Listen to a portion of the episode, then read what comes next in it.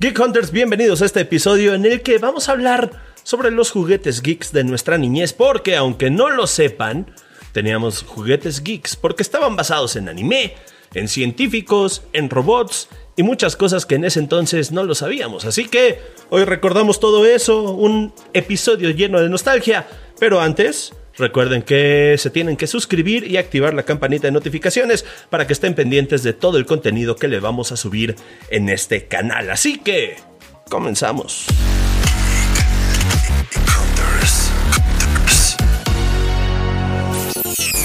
Geek Hunters, así es, tenemos la mesa llena de juguetes porque el día de hoy, sí, muchos juguetes, pero antes está con nosotros Paulina Galindo. ¡Eh! Experta en series malas. Me encanta. Acabo de ver una muy mala. Próximamente recomendación. Vamos a hablar de eso. Y también Oh. está con nosotros Fernando Guarderos. Muchas ¡Eh! gracias, muchas gracias. Ya quiero escuchar la no recomendación de la próxima. No, es que, es que sí las recomiendo. Es, es una maravilla poder ver series y películas malas. Se disfrutan muchísimo. Está bien de repente ver series malas, películas malas. Te relaja, ¿no? Te relaja. Saben, también de muchas películas malas salieron muchos juguetes que tuvimos. Entonces, Cierto. eso, eso también es una gran ventaja verlas, porque luego acá te enganchabas con, con cosas malas. O sea, no me van a decir que Transformers es muy buena, ¿no? bueno, es que Oye, tampoco oye, oye. de niño no eras tan exigente. Claro. O sea, te, te querías divertir. O tú sí.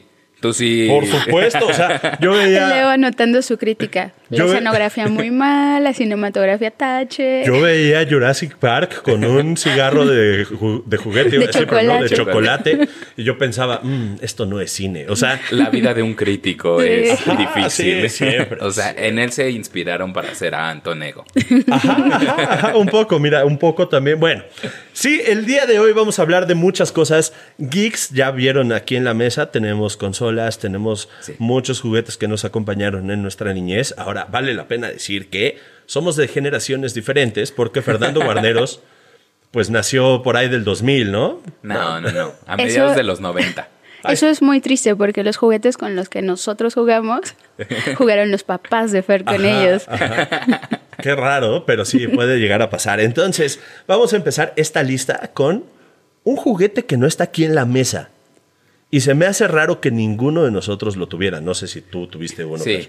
Sí, sí, ¿Tú sí. tuviste un Tamagotchi? Sí, y creo que no está en la lista porque seguramente a todos se nos murió. Ah, Se sí. nos 100%. murió. Es que, es que es imposible, es imposible. No sé si. Vayan comentando aquí abajo en el cuadro de comentarios si. Bueno, qué juguete tuvieron o qué juguete más recuerdan. Y esto, esto precisamente de. Era imposible mantener un Tamagotchi vivo. Yo tengo muy mala memoria y entonces se me olvidaba darle de comer, se me olvidaba limpiarlo, se me olvidaba dónde lo dejé. Entonces cada vez que lo recuperaba tenía que sufrir las consecuencias de mis actos. Fue mi primer acercamiento con este Con- con proceso del ciclo de la vida, exacto. Yo creo que le pasó a mucha gente. O sea.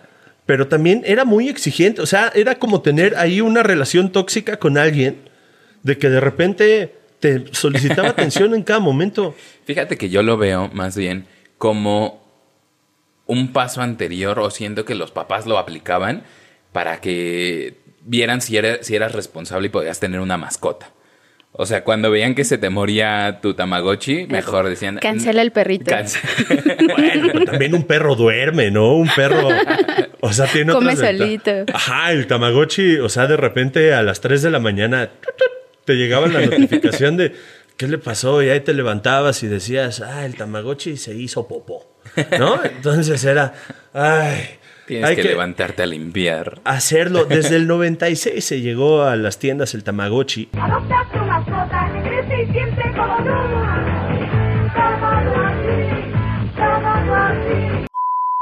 tuvo su gran, su gran Auge. eh, auge ya cerca de los 2000 Se me ha hecho muy raro de que todavía los venden. O sea, todavía salen versiones nuevas. Incluso hay unas versiones de Demon Slayer que, que acaban de salir. No.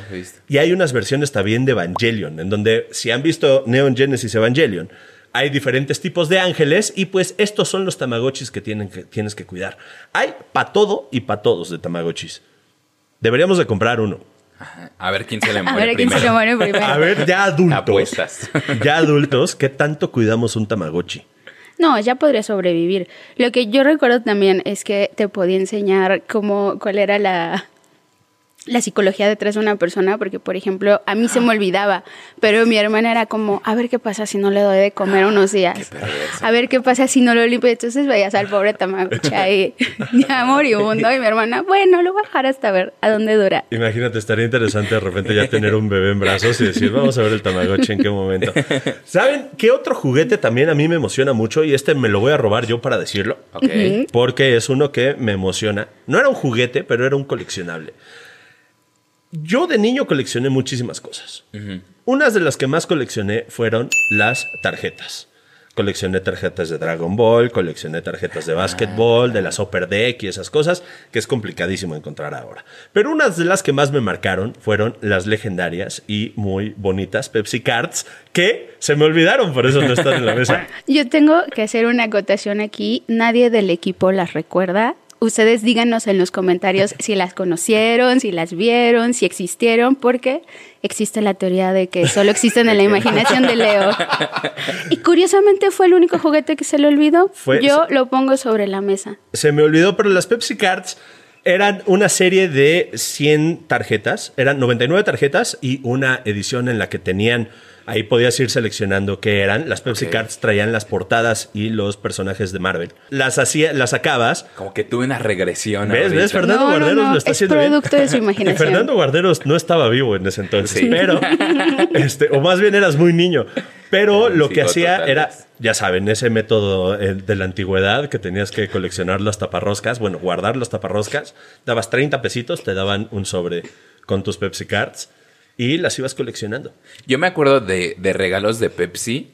Había, ¿cómo se llamaban? Seguramente ustedes se acuerdan bien, los vasos. Los Pepsi, ah, como los Pepsi Pepsilindros, Pepsilindros, exacto. Sí. De eso sí me Este, acuerdo. Y, y tenían imágenes de los Picapiedra. Eh, también me acuerdo de unas Pepsi Card o de un álbum, eh, pero del Mundial. O sea, del Mundial de 2002. Ajá. eh, en el que tenían eh, como tipo Pepsi Cards, pero de futbolistas. Entonces, eso es como lo que, la regresión que tuve. ¿Sabes de los de Marvel. Hubo no. uno, hubo uno de la empresa esta del osito. Este, de esa, de esa empresa también hubo uno que tenías que ir pegando. Este, yo ahí tengo mi tarjeta de Pablo Larios. Este, bueno, sí, es que se coleccionaron muchísimas, Muchísimas. cosas. Otros que coleccionabas, de los cuales sí me acuerdo, y aquí sí hay consenso de que existieron, fueron los hielocos. Y esos sí Ay, son geeks. hielocos. Porque son extraterrestres. Son extraterrestres. Los El comercial está increíble, lo vi y está maravilloso. La mamá abre el refri y salen de ahí espectacular. Grandes producciones en los años 90. Geek Hunters nostálgicos, ¿no? Sí. Aparte me encanta que los Yelocos, una de las cosas es que sí, eran unas figuritas ahí todas horribles basadas en un juego. No estaban, no, estaban, no estaban bonitas. Porque eran aliens, no los entiendes. Bueno, Sí, sí, ahorita sí. no podemos hablar bien o mal de los aliens.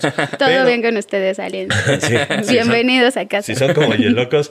Pero, este, tenían una historia detrás. Entonces, cada que abrías un sobrecito, tenían acá sus, su historia de vida y todo. Ah, de eso no me acuerdo. O sea, tenían historia de vida como, como Dumbledore en las de Harry Potter. ¿no? Las- igual, así. igual había un, un, un, un Yeloco Dumbledore, un Yeloco mago supremo que se peleaba con otro mago supremo que de repente cambió de... O sea, bueno, Que se amaban. Que se amaban, sí, en realidad se amaban. Entonces es que todas las peleas siempre son por amor. Pero los Yelocos tenían un gran, un- una gran historia detrás. Yo la verdad es que no me acuerdo. Tuve dos. Yo Yo compartí la, la colección con un primo. O sea, él todavía los guarda, de hecho. Y, y me acuerdo que jugábamos como un tipo boliche con los hielocos. O sea, a tirarlos y así.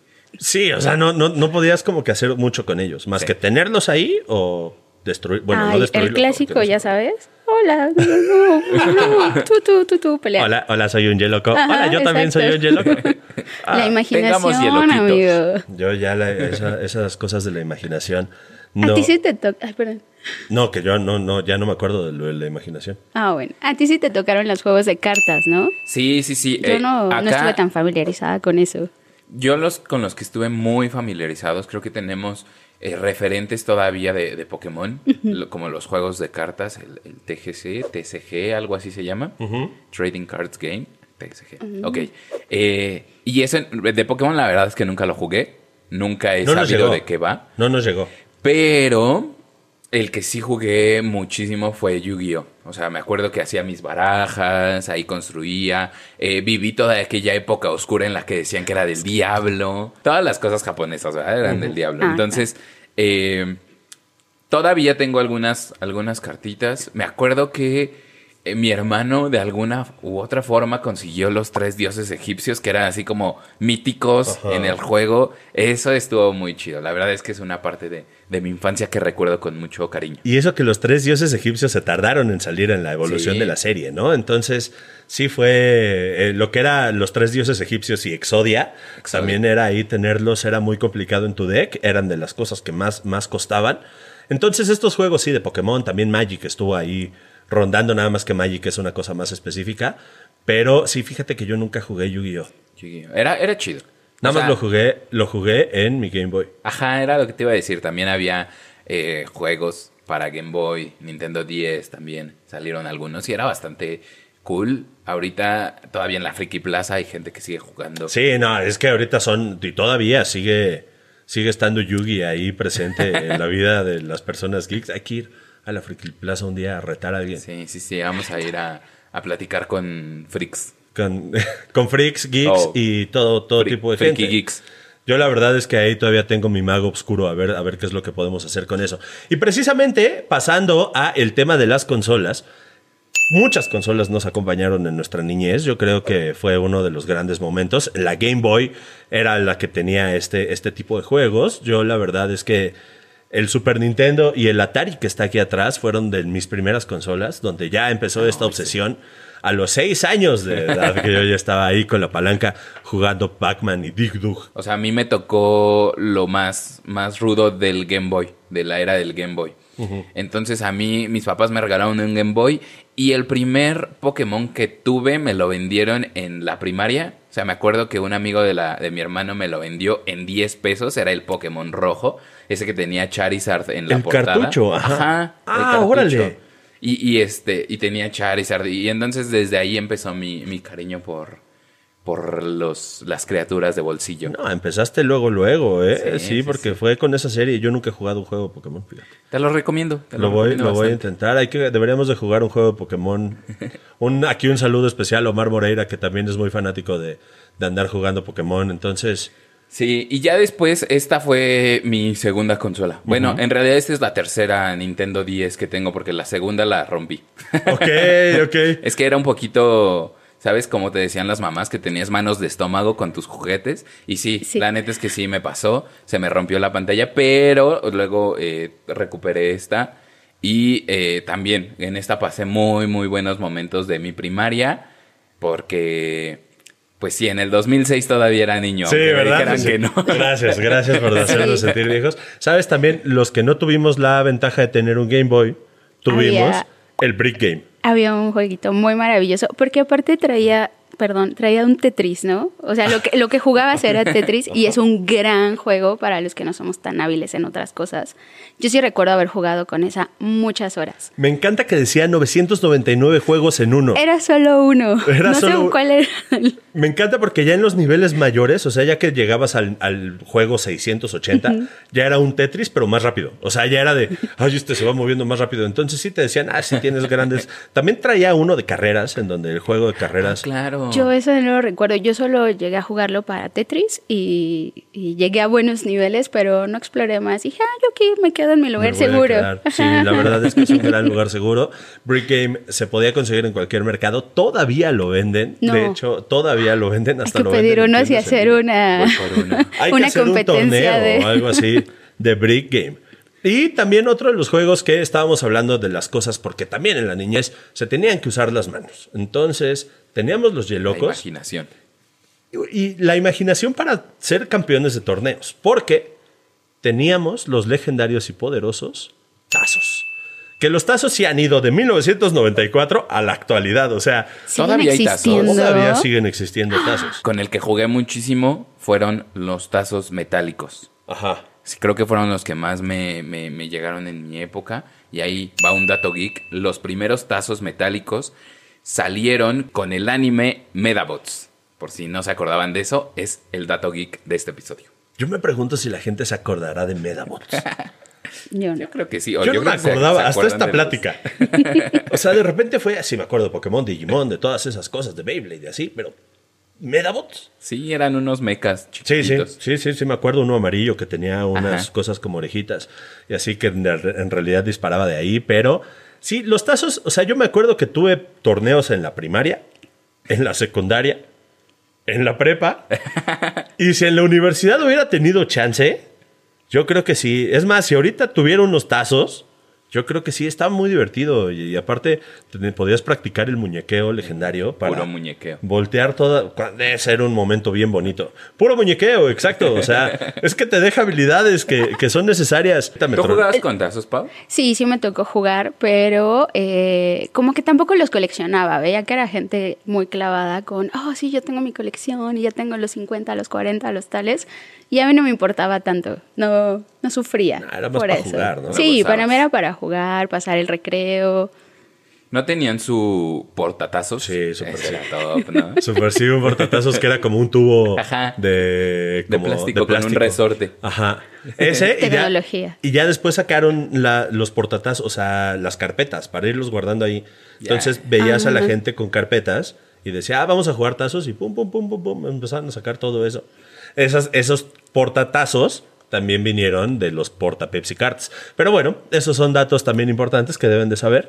Pero también se jugaba con otras cosas más. Como mecanos, mira, nos hicieron favor de traer un bonito mecano. Un saludo a Pau Torres. Yo sí que a preguntar. lo conservó. ¿Qué es, qué es mecano? Mira, Mecano fueron una especie de estos juegos, de, estos juguetes para armar. Ok. Entonces es- tenías a los Legos y tenías a los Mecanos. Bueno, tenías Legos, Megablocks, Mecanos y cosas así. Pero Mecano era como que más específico porque necesitabas tener habilidades de ingeniero. Entonces eran este tipo, este tipo de piezas que tienes que ir armando con un desarmador, que el desarmador es ese que tiene Fernando en la mano. Ah, ¿esto es un desarmador? Ajá, entonces Yo tienes que ir acá. que era una pistola o algo. Es- Para después dispararle a tu carrito, dices Ajá. tú. No.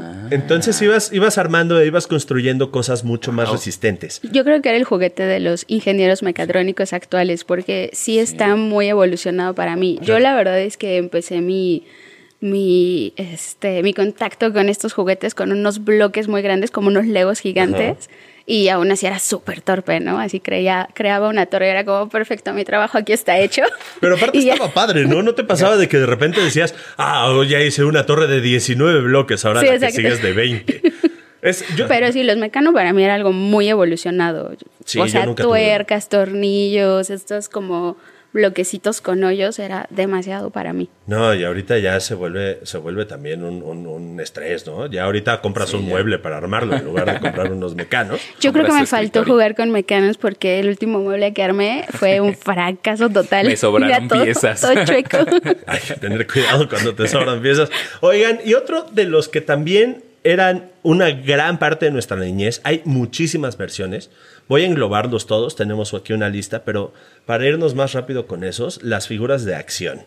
Los de Batman, que eran, la verdad es que mis favoritos, porque los de Batman tenían que si el paracaídas, que si el batimóvil, que si Batman, como Batman Como tenía, Batman, claro. tenía su cinturón, pues podía hacer lo que fuera y así también los juguetes podían hacer lo que fuera de Batman.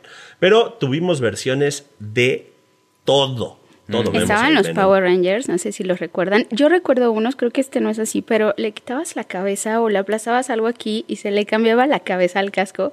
Maravillosos. No me acuerdo, de esa Este versión no, no, me este acuerdo. es más, este, no, o sea, no le ve su carita normal. No, esa incluso fue la versión de la película, de cuando salió, de cuando salió la Ah, película de los Power. Rangers. Fíjate que La yo primera. tenía un, un- uno de estos como robots, mechas de Power Rangers. Ajá. Era un tigre del Power Ranger Ajá, blanco. ajá, ese, ajá. ese Claro. lo tenía, estaba bien chido. Y el legendario Power Ranger blanco, ¿eh? que también, también era uno de los grandes personajes. Pero también están los me- Transformers. Transformers. Ya iba a decir Megatron, no, Transformers. este, de hecho, es el Transformer que se convierte en grabadora. Por si no lo recuerdan, era legendario. Por si hacía falta establecer que esto es de los años 90. Es de los años 90, se vol- volvió a grabadora y tenías cassettes. Y por acá está el Optimus Prime original, que este, debo de confesar que ese no es mío, es el lo hurté del cuarto de mi primo. Pero este, la verdad es que las figuras de acción yo creo que nos han ido acompañando desde esa época hasta ahorita, G.I. Joe, pues ya Yo Barbie, tenía- Barbie ya es muñeca de acción también. Las tortugas ninja, no Las olvides las tortugas ninja. ninja. Ufa. Maravillosas. Yo tenía a la contraparte de Max Steel, Action Man. ¡Ah! El verdadero hombre de Action acción. Action- eh, muy bien, muy bien. Que además Action Man tuvo su película, entonces Sí, sí, sí. también todo tenía películas y todo Ah, tenía bueno. series para acompañar, ya lo saben, para que todos gastemos más. muchísimo. Así como más. con Barbie. Así como con Barbie. Así ¿no? como con Barbie. Oigan, y quiero cerrar esta lista Haciendo una mención especial. haciendo, ¿quieres que haga una mención especial? Pues Va- sí, porque son demasiados juguetes. Son demasiados juguetes, así es. Entonces, la verdad es que también se tenía en lo- aquí en la lista el robot 2XL, que la versión original salió en 1978. Tú no, de plano no lo conociste. Yo tampoco, pero recuerdo como imágenes borrosas. Yo creo que lo vi por ahí en algún momento. 1978 fue la primera versión, después salió una en los 80s, esa ya era, ya era la que se anunciaba con Chabelo. También tuvimos las computadoras de juguete, que eran las computadoras VTech, en las que... A ti ya te tocaron las computadoras normales, ¿no? Sí, tú- tú ya- A mí ya me tocaron una un iMac. laptop. Yo- Tú ya tenías una iMac. También había un perrito robot, ¿no? Que e- ese sí se me antojaba, la verdad. Pero sí, el perro robot. Que incluso estaba viendo que el perro robot sale como aditamento en un videojuego de Barbie. Entonces, ya después vamos a hacerles cosas así. Y pues el legendario Furby. Para mi gusto estaban feitos, entonces no, no era algo que me interesaba tener. padres. Los Furby siguen siendo feos. ¿Tú nunca tuviste un Furby? No, tampoco Esos ya son Furby. más de tu, de tu generación. Sí, pero no, no, no era algo con lo que jugaba. Con lo que quisiera. No, nadie quería No, jugar porque con un estaba endemoniado. Bueno, y para empezar con la conversación y para que ustedes también nos dejen en los comentarios cuál fue el juguete que nunca te trajeron y que siempre quisiste. Yo creo que el perrito robot, que se llamaba Puchi o algo así, bueno, es que los 90. Los Los, 90 locos tenían. 90. Nombres bien raros. Fernando Guarderos, ¿cuál fue el juguete? En mi caso era más bien un accesorio. Ajá. Un accesorio para el Play One, el. PlayStation One, que era la pantallita esta que podías llevarte tu, tu consola y hacerla más o menos portátil. Más o menos, porque todavía necesitabas conectarla a la luz. Entonces, pero esa, esa pantalla estaba chida, yo también la quise. Sí, para jugar Pepsi Man. Ándale, para jugar, bueno, Pepsi Man. Y la verdad es que yo sé que la generación, mi generación, no tuvo un juguete que todos quisimos, que es el legendario Ricochet. Primero tú que queríamos ese, ese coche a control remoto, ya después se convirtió en el Terrenator, que el Terrenator también fue el objeto de deseo de muchos, ya de la siguiente generación. Entonces, si alguien quiere regalarme un Ricochet, la verdad es que voy a ser muy feliz. Los venden ya carísimos en, Claro. en las tiendas en línea. Entonces, coméntenos ustedes aquí abajo en el cuadrito de comentarios cuál fue su juguete que nunca quisieron, que nunca tuvieron y que siempre quisieron más bien. Así es. Díganos, coméntenos aquí abajo. Y denle like al video. Y suscríbanse. Les mando un saludo, el Power Ranger rojo. Y activen las notificaciones. Nos vemos la siguiente semana, Geek Hunters. Adiós. Adiós. Adiós.